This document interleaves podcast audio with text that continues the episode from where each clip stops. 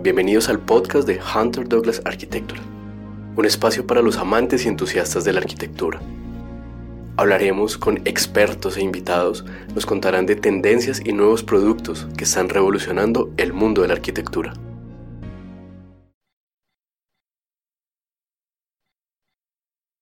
Y en el tema, por ejemplo, de pisos, hay unas opciones muy importantes, muy interesantes, con acabados que nos dan calidez, confort, que nos dan protección y que nos permiten también este, este tema de sostenibilidad que estamos, que estamos hablando bastante. Víctor, pues sí, en Hunter Douglas tenemos varios productos en donde pues nos enfocamos cuando hablamos de gestión de ventanas, principalmente en integrar diferentes variables que tienen que ver con, con principal, pues por un lado con la decoración, pero por otro lado, con esa incidencia o la influencia de la radiación solar que pasa pues a través de la ventana, de manera que eh, pues podamos generar, por un lado, esos espacios de los que tú hablas, acogedores, eh, con calidez, calor de hogar, eh, y hemos desarrollado una amplísima variedad de tejidos en donde nos enfocamos por un lado, en que salgamos un poco de no necesariamente incorporar el color blanco y los tejidos súper planos en, este tipo de edificación, sino que usando los materiales adecuados, como mencionabas tú, pues permitan los procesos de desinfección que típicamente se utilizan en estas instituciones y pues que tienen altos requerimientos, pero que a la vez generen unos, unos ambientes distintos, ¿no? Acogedores y mucho más, que favorezcan mucho más la recuperación. Por otro lado, pues nosotros tenemos mucha experiencia en la especificación de tejidos, donde lo que evaluamos es buscar el mejor balance para combinar el mejor de los mundos en diferentes sentidos. Uno, pues tener temperaturas que sean cómodas, confortables o que atiendan las necesidades pues, de un paciente en recuperación pero por otro lado también buscamos que se favorezca el uso de iluminación natural y tengamos pues el nivel de iluminación adecuado al interior del edificio, mantenernos protegidos, pero también buscando no perder esa visibilidad hacia el exterior. Tú mencionabas lo importante que es no sentirse encerrado, tener ese contacto con los árboles, con ojalá pues que haya un buen paisaje afuera, pero si no, por lo menos así sea el edificio al otro lado, pues no te sientas tan aislado de la, de, la vida. Eh, entonces, buscamos nosotros eh, armonizar todas estas variables de manera que eh, pues se genere una, un óptimo desempeño al interior. También pues controlar el nivel de paso de luz cuando lo que se necesita o lo que se quiere es descansar o dormir pues de, de una manera correcta. Entonces, aquí incorporamos pues muchas tecnologías, muchos tipos de tejidos, hay una gama amplísima, donde otro de los factores que nosotros consideramos y nos esforzamos mucho en hacer evidente en cada proceso que, de, cada proyecto que estamos desarrollando y es también en los materiales que se emplean eh, en las, pues en este caso, en el cubrimiento de las ventanas. Porque, pues por un lado, eh, hay una alta conciencia en general eh, pues, de, que tenemos que darle un giro a, nuestra forma de consumir. Y eh, pues por otro lado, porque realmente existen productos y tecnologías que atienden esas necesidades. Entonces, tenemos tejidos como por ejemplo Green Screen Citex, que es una tela hecha a partir de fibras, eh, plástico reciclado del océano, o tenemos otros tipos de tejidos donde ellos son hechos a partir de fibras libres de PVC, de manera que a futuro esas mismas telas se puedan reciclar y volverse a incorporar en la cadena productiva, generando pues el menor impacto posible eh, en el medio ambiente, ¿no? Hablando por otro lado de, un tema que es importantísimo, es la seguridad pues, que deben tener tanto los pacientes como los acompañantes y el mismo personal de salud al, al hacer el uso de las instalaciones. Entonces, eh, pues es importante tener en cuenta variables como eh, que los tejidos sean resistentes al fuego, que no vayan a propagar llama en caso de un eventual incendio, pero también que, eh, en nuestro caso, una muy buena parte de nuestros tejidos están eh, certificados con Ecotex o con ROS, donde podemos garantizar que en ninguno de los materiales hay contenidos de sustancias que puedan ser nocivas, como pues todas aquellas que están reguladas, el plomo, el cromo, cadmio, todas estas, y hay una lista como hasta de 100 sustancias entonces podemos transmitir esa tranquilidad de que eh, al estar en contacto con la piel o incluso estar pues a distancia, pero inhalar lo que emiten estos productos, no vaya a haber ningún riesgo. Algo similar sucede con GreenGuard, donde podemos eh, certificar pues que la calidad del aire al interior de estos espacios, donde no se van a inhalar ningún tipo, tipo de partícula volátil también que pueda generar a futuro alguna, alguna enfermedad. Y em, y también en alguna parte de nuestros tejidos, eh, algunos de ellos tienen propiedades antibacteriales o antihongos, pues que son especialmente afines a estos espacios que estamos conversando hoy, ¿no? Donde podemos tener la tranquilidad de que no va a haber propagación de bacterias, de hongos, ni de ningún tipo de microorganismo, pues que pueda representar algún, algún nivel de riesgo para, para los usuarios. A mí me parece, Vivi, importante hacer aquí un paréntesis y es independientemente de lo que estamos hablando de productos que son de material reciclado, eh, que son productos que cradle to cradle, que son productos retardantes al fuego, todo esto libres de PVC que muchas veces van a decir, eh, estos tejidos son, se van a ver rígidos. Lo importante es entender que se ha desarrollado la tecnología para esto, pero es un tejido que se siente textil, que se ve textil, decorativo, que es lo interesante que va a dar eh, propiedades eh, importantes de, seguridad al espacio como tal. Algunos, por ejemplo, nos van a poder permitir hablar en cuando un edificio, una institución se quiera certificar LEED, pero también este aspecto decorativo que venimos hablando desde el comienzo, que va, a dar ese, esa calidez de hogar, esa, es transmitir eso dentro del espacio, ¿cierto? De acuerdo, ahí, ahí cada vez los desarrollos tienden más hacia allá. Ya en general, todos hemos ido pasando de, lo plano y, en general para muchos es aburrido ya hablar del mismo tejido plano, blanco, gris, beige y más migrando hacia nuevas texturas, nuevos diseños y lo que tú dices, que también la, eh, al tacto y, el aspecto sea mucho más textil, no tan rígido, no tan plástico. Bueno, hablemos también del tema de confort. Ahora que tú decías de, de, la humanización del servicio y demás, Fíjate que cada vez con el desarrollo pues, de las nuevas tecnologías se vuelve mucho más común la incorporación de motores para operar las cortinas o para controlarlas y manejarlas desde diferentes dispositivos. Lo más común pues, son los controles remotos cuando se usa eh, motor, pero fíjate que también dentro de nuestra línea exclusiva de motores, que es PowerView, Hoy en día contamos con unos diseños en los controles que de hecho pues han sido desarrollados en, en Silicon Valley con, una gama de colores lindísima y un diseño que armoniza con cualquier entorno, pues que aporta este grado de color y calidez por una parte, ¿no? Y también hay dispositivos mucho más tecnológicos que nos permiten manejar las cortinas desde el celular o desde tablet, de manera que pues nadie se tenga que levantar a buscar el control remoto, porque si hay algo que no soltamos es el celular, nadie se tenga que parar a buscar el control remoto, sino desde ese mismo dispositivo, por ejemplo, o desde una tablet que esté ahí al lado de la, de la cama, eh, puedas enviar las señales o incluso programar el, el, movimiento de las cortinas en diferentes horarios del día para que pues puedas hacer el aprovechamiento que hablábamos de la luz natural, pero pues que también puedas generar buenas temperaturas y hacer uso óptimo de, de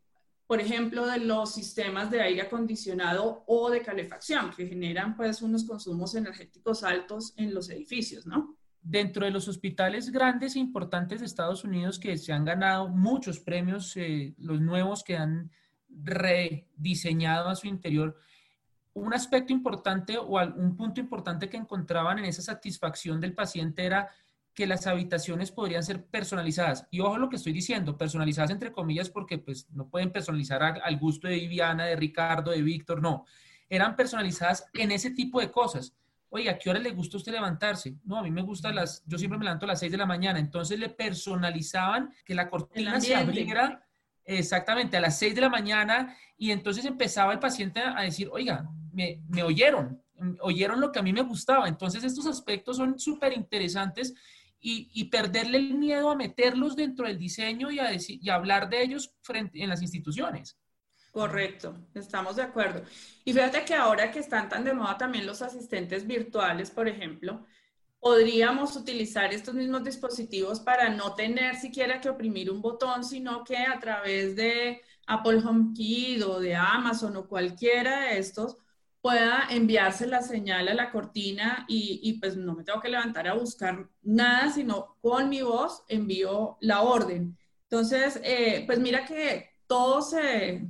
todo se junta para que estos espacios pues se vayan desarrollando de esa manera armónica. Ahora, esto hablando de tecnologías que se pueden aplicar, en este caso habitación por habitación, pero si uno se enfoca, eh, netamente en el tema del control solar, pues las eh, instituciones también podrían emplear sistemas para automatizar que permitan hacer un manejo centralizado, bien sea por pisos, por fachadas, por zonas, de manera que eh, sean ellos las instituciones quienes tengan ese control del manejo de las cortinas para cuidar la estética, pero sobre todo generalmente está enfocado al uso correcto de, o, el, aprovechamiento correcto de estos filtros para, generar ventajas en ahorro energético, ¿no? Eh, entonces, pues mira, eh, eh, en esto consiste la, la, gestión de las ventanas. Tenemos mucho para aportar en diferentes niveles y pues creo que Ricardo nos puede también compartir desde, desde el punto de vista de, de los demás eh, productos arquitectónicos, ¿cómo, ¿cómo podríamos contribuir en ese desarrollo?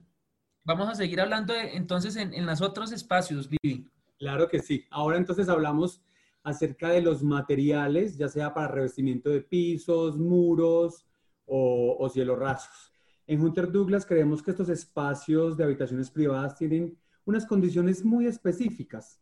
en las que debemos considerar no solamente la higiene de la superficie, sino también el, el digamos, el, el, poder hacer un mantenimiento porque estas eh, superficies van a tener muchísimo contacto peatonal. El funcionario, el paciente, la persona que lleva la alimentación o la persona que entra con el gran dispositivo para poder hacer un, un examen. También estas superficies nosotros queremos que hagan parte de ese diseño que ayuda emocionalmente al usuario. Bueno, en este caso vemos dentro de este espacio el uso eh, pues bastante particular de la madera, tanto en revestimientos de muro como en revestimientos de piso. Eh, tenemos varios tipos de maderas, tanto madera natural como madera bambú. En el caso de las maderas naturales, eh, el, el, uso de la madera natural se ha descubierto que el alma de esas maderas es un alma en abedul. ¿Por qué? El abedul es el material en madera que más confort térmico y acústico tiene dentro de todas las especies de madera. E, este, este material obviamente aporta una calidez muy especial, unas altísimas propiedades mecánicas, unas resistencias al desgaste, lo que decía, digamos, de, de los, digamos, de los dispositivos grandes con los que hacen los exámenes o los carros donde llevan alimentación, pues claramente estos materiales tienen que tener una resistencia al rayado, al desgaste y aparte de generar todas estas emociones y evocar todo lo que ya habíamos dicho que el paciente necesita tener dentro de ese espacio. El impacto también de la luz natural es muy importante digamos, el, la resistencia de este material a ese impacto. Dentro de todos los tipos de madera que tenemos, también manejamos la madera bambú que es, como su nombre le indica, es compuesto de capas de bambú, que estas van cruzadas, lo que genera una resistencia. Como sabemos, las fibras del bambú son mucho más presentes eh, dentro del material que las fibras para los, digamos, las maderas naturales. Así que hace que sea un material muchísimo más resistente y con una durabilidad absolutamente alta. Esta alternativa tiene pues una alta sostenibilidad. Todos sabemos que un bosque de madera de bambú eh, tiene un 80% más fácil crecimiento que un bosque de madera eh, natural,